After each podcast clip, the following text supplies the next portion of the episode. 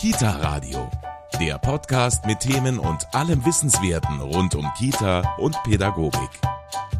Darf eine Erzieherin eine Zecke entfernen? Wie sieht es mit der Gabe von Hustensaft aus? Und wovon hängt es eigentlich ab, ob Kinder allein im Garten spielen dürfen?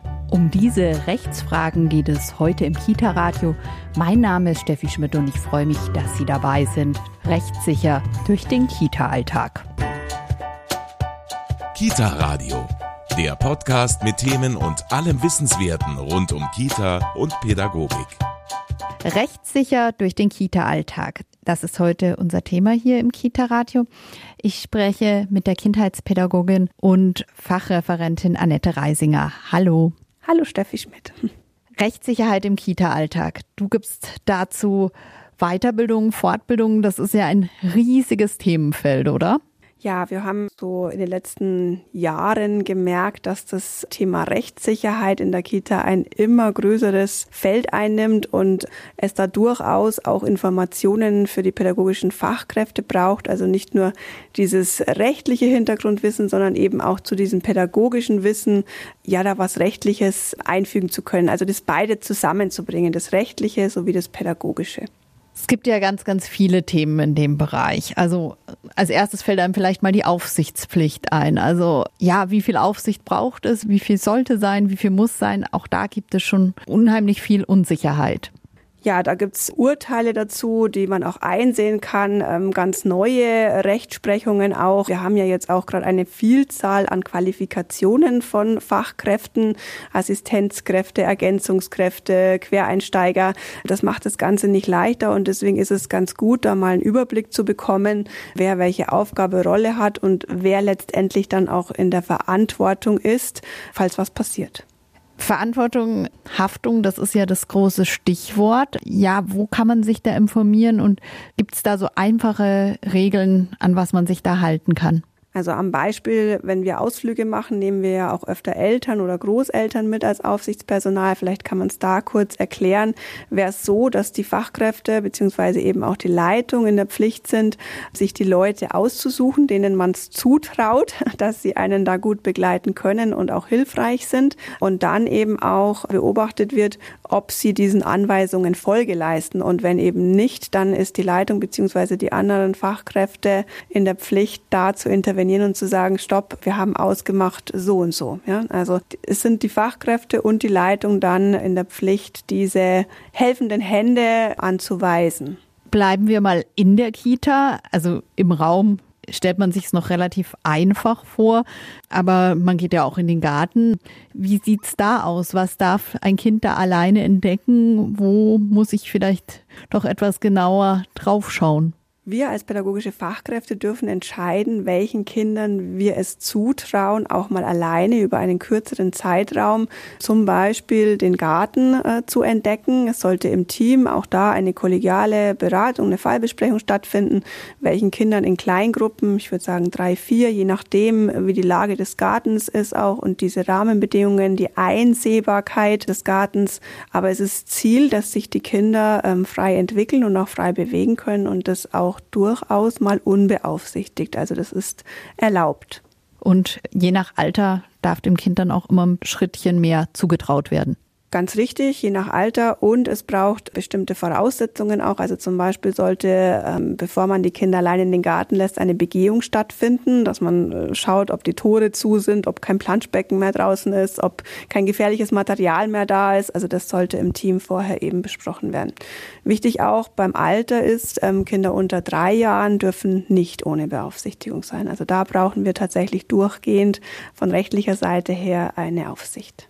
Zur Rechtssicherheit gehört aber nicht nur das, da gehören auch andere Dinge. Wie sieht's beispielsweise im medizinischen Bereich aus? Darf ich dem Kind einen Hustensaft eingeben? Darf ich eine Zecke entfernen? Sind schon ganz spezifische Fragen. Auch zu denen gibt es Urteile. Zu der Zecke ist es tatsächlich so, dass wir uns mit dem Personal entscheiden dürfen, wollen wir Zecken entfernen aufgrund erster Hilfeleistung. Wir wissen ja alle, dass es günstig ist, die Zecke so schnell wie möglich zu entfernen, weil dann diese Übertragungszeit einfach geringer gehalten wird von diesen Krankheiten. Es gibt aber durchaus Teams, ähm, wo ich jetzt auch gerade eins begleite, die sagen, nein, sie wollen es nicht machen, die Zecke entfernen, weil es können ja auch ähm, Komplikationen auftreten, wie der Kopf bleibt drin oder es entsteht wirklich eine böse Borreliose und die Eltern wollen dann Schadensersatz, weil es vielleicht falsch rausgemacht wurde etc.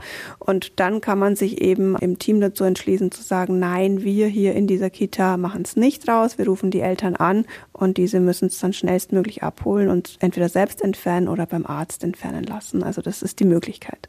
Wie sieht es bei Medikamenten aus? Bei der Medikamentengabe ist zu sagen, dass es tatsächlich Ausnahmen gibt. Also wir wissen seit, ich glaube, zwei, drei Jahren ist es so, dass wir keine Medikamente geben dürfen. Es gibt aber wohl Ausnahmen, zum Beispiel bei chronischen Erkrankungen oder bei Allergien bei Kindern, ja, wo wir schnell ein äh, Notmedikament geben müssen. Da ist es so, dass wir da aber die Überweisung des Arztes, also Fachpersonals brauchen und äh, da die Anwendung äh, genau vorgelegt bekommen, auch schriftlich, ja, und wir dann wissen, wie wir damit umzugehen haben. Jetzt hast du schon gesagt, chronische Erkrankungen. Also ich habe auch eine Freundin, die ein Diabetikerkind hat. Wir haben aber im Grunde fällt das auch in das Thema Inklusion oder schon ein Anrecht, dass auch Kinder mit chronischen Erkrankungen eine Kita besuchen dürfen. Grundsätzlich ja, ist natürlich gut, wenn die Kita auch die Rahmenbedingungen hat, also sprich vielleicht auch Leute, Heilerziehungspfleger, ähm, die sich das auch von der Ausbildung her schon zutrauen, also Integrationseinrichtungen. Es gibt aber durchaus auch wieder Regeleinrichtungen, die sich da auf den Weg machen und auch, ich sage jetzt normale pädagogische Fachkräfte, die da Unterweisungen bekommen und das dann auch möglich ist. Ja, wichtig ist nur, dass wir eine Anleitung brauchen. Also wir dürfen es nicht ohne Kenntnisse machen. Ja. Erlebst du schon, dass auch eine große Unsicherheit da ist bei Teams? Also bei vielem, was du jetzt sagst, denke ich mir ja auch so, oh Gott, steht man schon immer mit einem Fuß im Gefängnis, wenn man überhaupt in der Kita arbeitet? Nein, so ist es generell nicht. Ich denke, es ist ganz wichtig, dass wir uns im Team auf den Weg machen und auch in den Konzeptionen schreiben, was ist hier möglich aufgrund unserer Rahmenbedingungen, aufgrund unseres Personals, auch mit welchen Ausbildungen, Weiterbildungen haben wir es hier zu tun, was können wir wirklich gut begleiten und wo ist aber auch eine Grenze erreicht, weil wir uns dann keinen Gefallen tun und auch den Familien oder Kindern nicht, die wir begleiten. Ne? Jetzt geht es beim Thema rechtssicher durch den Kita-Alltag natürlich nicht nur um die Kinder, aber wenn ich jetzt zum Beispiel auch anschaue in der Kita Eltern, die meinetwegen wirklich jeden Tag zu spät das Kind abholen, auch das sind ja Themen, die die Rechtssicherheit betreffen. Ja, da braucht es manchmal eine ganz, ganz klare Konsequenz, also auch von Trägerseite, Führungsebene ganz klar sein, was passiert, wenn die Eltern einmal zu spät kommen. Es gibt eine freundliche Ermahnung, dann gibt es vielleicht auch mal eine Ermahnung, nicht nur von der Gruppenleitung als zweites, sondern von der Leitung der Einrichtung. Beim dritten Mal ist vielleicht eine schriftliche Ermahnung vom Träger und dann ist halt die Frage, welche Sanktionen gibt's? Gibt's Strafgelder oder gibt's wirklich auch die Kündigung des Vertrags? Gut ist, wenn das vorher den Eltern einfach auch transparent gemacht gemacht wird. Ja? Also wenn man genau weiß, welche Schritte kommen, wenn ich einmal, zweimal, dreimal zu spät bin. Da darf ich mich aber auch als Erzieherin auf, was heißt auf die Leitung verlassen, aber ich muss mich nicht in jedem Bereich selbst auskennen, sondern darf auch nachfragen. Genau, das wäre Leitungsaufgabe, Führungsaufgabe, auch Trägersache, sich da fit zu machen. Generell gibt es ein schönes Urteil, wie ich finde, mit einem Satz, ich bringe es jetzt nicht in Original hin, aber der Menschenverstand. Also was können wir einem normalen Menschenverstand zumuten? Wie würde man mit einem normalen Menschenverstand in einer schwierigen Situation jetzt vorgehen? Und das, glaube ich, entlastet auch ein bisschen. Ja, also ich würde jetzt auch Vater, der zum ersten Mal zu spät kommt, im Stau stehen, nicht sofort den Vertrag kündigen, sondern der normale Menschenverstand wird sagen, okay, es ist Ihnen jetzt einmal passiert, sollte nicht zu oft vorkommen. Also da gibt es tatsächlich ein Urteil und das finde ich sehr, sehr entlastend. Bleiben wir mal bei den Eltern oder den Familien. Auch da gibt es ja Dinge zu beachten. Ja, wir haben ja sehr viele Familien, die ähm, neue Formen annehmen, also die Patchwork-Familien wo Mütter neue Freunde haben oder eben ja auch zwei Väter oder zwei Mütter da sind. Und da ist auch immer wieder die Frage, wer darf wen abholen oder wer ist für was zuständig, was die äh, KollegInnen ja täglich vor Herausforderungen stellt. Generell gilt da mal oder das Gleiche wie für die Tante oder die Freundin, die das Kind abholt. Wichtig ist erstmal zu wissen, wer hat denn das Erziehungsrecht, also wer ist der Erziehungsberechtigte für das Kind, ja, liegt es noch bei beiden Eltern, auch wenn sie schon getrennt sind, oder hat es nur ein ähm, Erziehungsberechtigter? Da, wo das Kind wohnt, derjenige, Vater oder Mutter, darf tatsächlich alle Entscheidungen des täglichen Lebens für das Kind entscheiden. Ja? Das heißt also auch, wenn die Mutter, die erziehungsberechtigt ist, verhindert ist, darf die Mutter entscheiden, wer das Kind heute abholt. Ja, das sollte dann auch in dieser Berechtigungsliste drin stehen. Und da hat der andere, wo das Kind jetzt nicht lebt, in den Alltag gerade ähm, wenig ja, Mitspracherecht. Anders ist es, wenn es das ganze Leben, also größere Entscheidungen sind, dann brauchen wir tatsächlich zwei Erziehungsberechtigte, die unterschreiben schreiben oder eben Entscheidungen fürs Kind übernehmen. Was wäre jetzt in der Kita so eine größere Entscheidung? Also wenn es jetzt so ein einmaliges Abholen ist, weil die Mutter zum Beispiel erkrankt ist, dann kann es durchaus der neue Freund der Mutter sein, auch wenn der Ex-Mann das nicht für gut heißt. Die Mutter kann aber nicht alleine den neuen Freund auf die Abholliste setzen lassen, sondern da bräuchten wir dann tatsächlich beide Unterschriften, wenn der neue Freund generell auf dieser Abholliste stehen soll. Und da kann der Ex-Ehepartner sagen, nein. Wir haben schon das Thema Gesundheit angesprochen, die Gesundheit der Kinder. Aber natürlich darf oder muss auch das Team auf seine Gesundheit achten. Wenn ich mich jetzt hier in der Kita umschaue, ist natürlich eins immer diese kleinen Stühlchen. Ähm, auf was gilt es da zu achten? Ja, was schon auch ein rechtlicher Anspruch ist ja, es sollten eben schon auch Stühle vorhanden sein, wo ich besser sitzen kann, gesundheitsfördernd sitzen kann, nicht nur auf den kleinen Holzstühlchen. Auch äh, solche Themen, wie laut ist es in der Kita, also nicht nur für die Kinder, sondern eben auch für die Mitarbeitenden, die da sind. Ähm, wie sind die Pausenräume ausgestattet? Habe ich da die Möglichkeit, ähm, mich wirklich zu erholen, runterzufahren? Habe ich da den Raum dazu? Ja? Lautstärke hast du angesprochen. Da kann man einiges tun, oder? Ja, da gibt's tatsächlich nachträgliche äh, Maßnahmen wie diese Schallschutzdecken oder ich habe jetzt auch in einer Kita gesehen, die haben so ganz große viereckige Würfel aufgehangen, bunte, die dann einfach dieses äh, laute äh, Schlucken. Das ist auch oft in Kitas, wo wir so eine zweite Ebene haben, wo wir dann einfach erst ähm, im Betrieb merken, dass es wahnsinnig halt oder wahnsinnig laut ist und da einfach dann nochmal geprüft werden muss, ähm, wie viel Dezibel sind's und ähm, was brauchen wir dann da, um das wieder förderlich zu machen. Arbeitsrecht, hast du zwar gesagt, ist nicht dein Thema, aber Arbeitsrecht ist insofern schon auch auf jeden Fall wichtig, gerade in dieser Personalnot. Auch da habe ich Rechte. Ich muss nicht immer und jederzeit für jeden einspringen, auch wenn wir ein gutes Team sind. Ja, das ist tatsächlich ein, ein, großes Thema auch. Also wir reden immer von den Rechten der Kinder und ähm, ja, wo sind eigentlich meine Rechte als pädagogische Fachkraft eben als ja Angestellte in einer Einrichtung? Und auch da gibt's gute Verträge, wo schon sehr viel festgehalten ist und es gibt ähm, eher noch Verträge, wo man sich noch mehr wünschen würde, ja, wo noch mehr aufgelistet ist. Was mir gerade noch eingefallen ist, nochmal aufs Kind zurückzukommen. Der Umgang mit dem Kind hat sich ja in dem Sinn verändert, dass man ja mittlerweile auch teilweise schon vorsichtig sein muss. Wo darf ich das Kind direkt anfassen? Was könnte mir da auch mal negativ ausgelegt werden?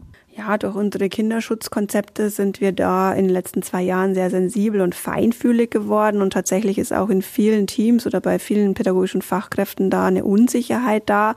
Wie viel darf ich noch? Und ich denke, da hilft nur eins, ähm, reflektieren, Fallbeispiele, Fallbesprechungen einfach im Team zu sagen, mh, hm, da geht's mir nicht gut, da ist mir das und das passiert, ähm, wie können wir es vielleicht anders machen? Ja, und ich glaube, der letzte Schritt wird immer sein, das irgendwie zu einer Anzeige zu bringen oder zu melden, sondern es wird immer der erste Schritt sein, das im Team zu besprechen und das im nächsten, in der nächsten Situation anders zu gestalten, besser zu machen. Aber da wieder mal auf die Eltern zu schwenken, Kindeswohlgefährdung ist ja etwas, was ich natürlich mittlerweile auch immer im Kopf haben muss, wo ich mir aber auch ganz, ganz viel Unterstützung holen muss und darf. Ja, wir haben da zwar tatsächlich zwei ähm, Paragraphen, der Paragraph 8a, also die Gefährdung eben ähm, in der Familie und wir haben die Gefährdung innerhalb der Kita und du sprichst jetzt gerade die Gefährdung eben innerhalb der Familie an. Ja, wo wir beobachten können, wahrnehmen können, ähm, unbedingt schriftlich protokollieren, eben auch da im Team Fallbesprechungen und dann gibt's eben Hilfe, zum Beispiel die insoweit erfahrene Fachkraft, die wir dann auch ins Team holen können und die uns da sehr, sehr gut begleitet, die einfach ein ganz anderes Fachwissen hat, eine andere Ausbildung als wir. Und da ist auch so eine Grenze erreicht in unserem pädagogischen Arbeiten. Ähm, da gibt es dann eben Experten. Rechtssicher durch den Kita-Alltag, das ist ein Thema, das hat man jetzt ganz klar wieder gemerkt, das umfasst ganz, ganz, ganz viele Bereiche. Vielleicht klingt es im ersten Moment auch ein bisschen trocken, aber es lohnt sich auf jeden Fall, sich damit zu beschäftigen, oder Annette? Es kann sehr, sehr bereichernd sein, weil wir einfach, wenn wir uns mit diesen rechtlichen Fragen beschäftigen, auch in den pädagogischen Fragen sehr, sehr viel Antworten bekommen und uns so einfach der Alltag in der Kita leichter, leichter gestalten lässt, leichter zu organisieren ist. Ich bedanke mich bei Annette Reisinger, Kindheitspädagogin und Fachreferentin. Rechtssicher durch den Kita-Alltag, das war heute unser Thema. Mein Name ist Steffi Schmidt. Ich freue mich, dass Sie dabei waren und hier bekommen Sie noch unseren Mädchentipp. Der Kita Radio Medientipp. Rechtssicher handeln im Kita-Alltag. Wie viel Aufsicht ist genug? Etwa beim Spiel im Außengelände, beim Waldtag, beim Tag der offenen Tür oder beim Sommerfest. Darf ich Kindern Medikamente geben oder ihre Wunden verarzten? Habe ich eine Handhabe bei permanent zu spät abholenden Eltern? Wie gehe ich mit meinem Verdacht auf Kindeswohlgefährdung um? Diese und viele andere Situationen aus dem Kita-Alltag stellen pädagogische Fachkräfte vor die Frage, wie sie richtig im Sinn von rechtssicher handeln. Denn ihre Handhabung unterliegt gesetzlichen Regelungen. Das Sonderheft bietet Antworten auf die Fragen. Rechtssicher handeln im Kita-Alltag ist bei Herder erschienen und kostet 15 Euro. Das war der Kita Radio Medientipp. Mehr Tipps zum Thema gibt's in unserem Kita Radio Newsletter. Den bekommen Sie auf kitaradio.de. Die nächste Folge Kita Radio gibt's kommende Woche Donnerstag ab 19 Uhr im MKR und überall, wo es Podcasts gibt.